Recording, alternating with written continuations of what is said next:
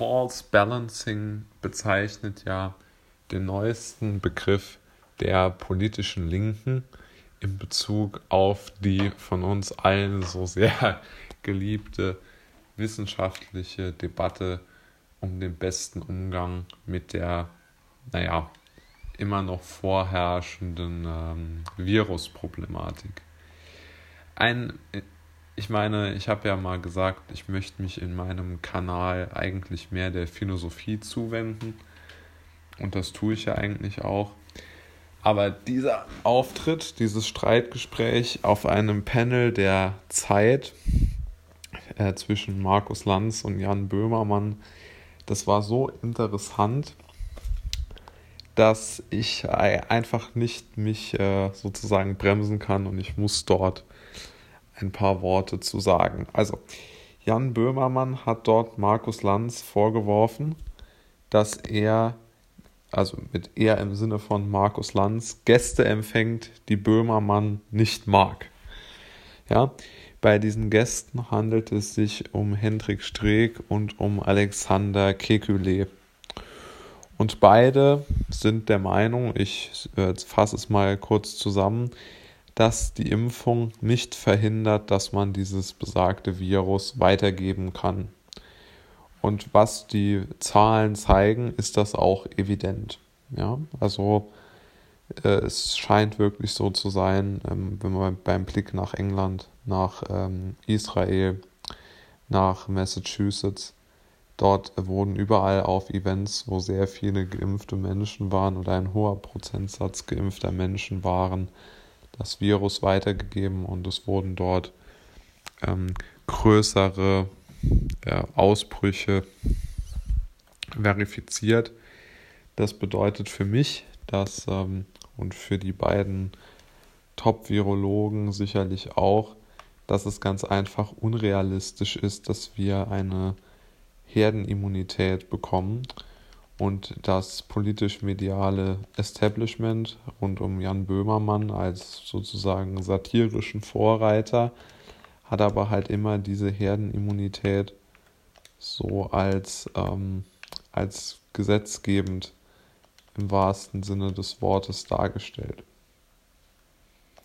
Nun sind wir ja bei unserem Problem, nämlich äh, dass wir ähm, vor der, vor der Frage stehen, wie wir damit umgehen sollen, dass, ähm, dass äh, nun einmal ein so bekannter Satiriker, der von den Steuerzahlern bezahlt wird, diesem armen Markus Lanz sogenanntes False Balancing vorwirft. Um es kurz zu erklären, False Balancing bedeutet, dass man sozusagen eine Meinung, die im Grunde genommen jeglicher Grundlage entbehrt, auf die gleiche Stufe stellt wie eine Meinung, die sehr sozusagen mit Daten fundiert ist, nur um eine Gegenposition zu der fundierten Meinung zu haben. Das wirft Böhmermann inhaltlich Markus Lanz vor und des Weiteren unterstellt er Hendrik Streeck und äh, Alexander Kekulé dass sie menschenfeindlich wären. Das Video ist ja auch zu finden. Und ähm, Böhmermann äh, versucht ja hier wirklich sehr, sehr offen und deutlich, was ich für überraschend halte, zu zeigen, dass er im Grunde genommen gar nicht äh, debattieren möchte, sondern er möchte, dass der öffentlich-rechtliche Rundfunk, der, wo er ja ein riesiger Teil ähm, ist, oder von dem er ein riesiger Teil ist, dass der nur die Regierungsmeinung oder wie man es auch immer nennen mag oder die Meinung hm, einzelner und wirklich mit einzelner meine ich sehr vereinzelter Virologen und ähm, Berater der Bundesregierung wiedergibt.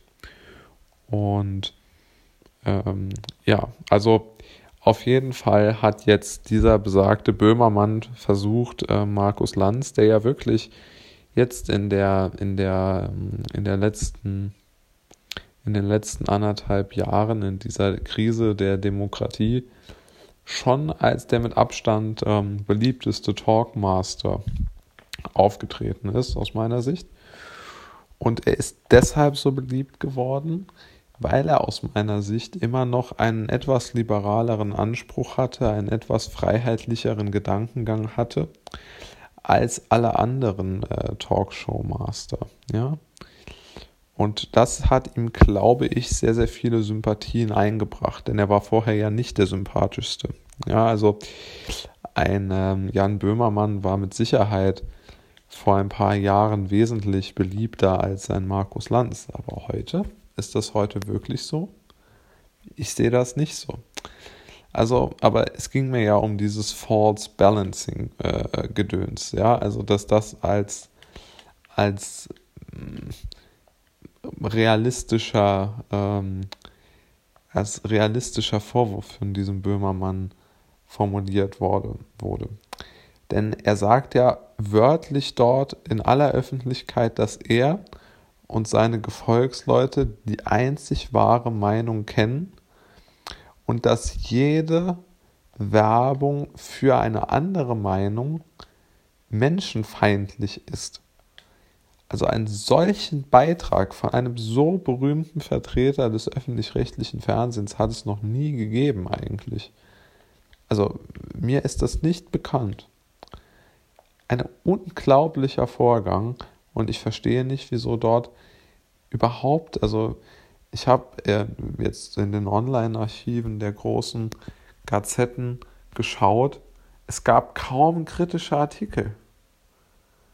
Es ist unglaublich, wie unpolitisch die äh, Zeitungen geworden sind, wenn man so will. Und das ist ja genau unser Problem. Wir haben nicht die Fähigkeit mehr entwickelt, ähm, andere Meinungen zuzulassen und gleichzeitig, und ich betone das ausdrücklich, und gleichzeitig dabei irgendwo eine gewisse politische, ähm, äh, ja, eine, eine politische Richtung zumindest nicht so zu dämonisieren, und natürlich ist auch Wissenschaft mit Viren politisch. Also, dass eine Viola Briesemann und eine Melanie Brinkmann keine Politikerin wären, das ist doch absurd. Ich meine, die, die bekommen vermutlich den ganzen Tag Schulungen von, ähm, von den äh, Beratern äh, von äh, Merkel, ja. Ich meine, natürlich ist das so. Ich mache denen ja noch nicht mal einen Vorwurf. Es ist ja von mir aus sogar legitim, das zu tun. Nur gilt dann das gleiche Recht auf Artikulation in der Öffentlichkeit auch für andere. Und das ist für die meisten Linken nicht zu ertragen. Und für mich ist es halt extrem schwierig, das so als, als Staatsbürger hinzunehmen. Ja, also einfach zu sagen, ja, ist halt so. Und man, man ist ja irgendwo verrückt äh, oder man wird besser gesagt ja verrückt, wenn man sich sowas anschaut.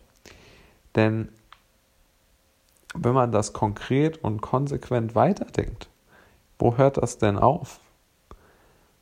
Also diese ganzen Maßnahmen waren ja immer hoch umstritten. Und wenn wirklich der öffentlich-rechtliche Rundfunk und die privaten Medien nicht in diesem vorlaufenden Gehorsam immer nur die Experten eingeladen hätten, die gesagt haben, wir müssen alles zumachen und die Welt bricht zusammen. Ich weiß nicht, ob die Bevölkerung diese Maßnahmen mitgetragen hätte. Oder ob sie nicht irgendwann gesagt hätte, naja, so schlimm ist es auch nicht.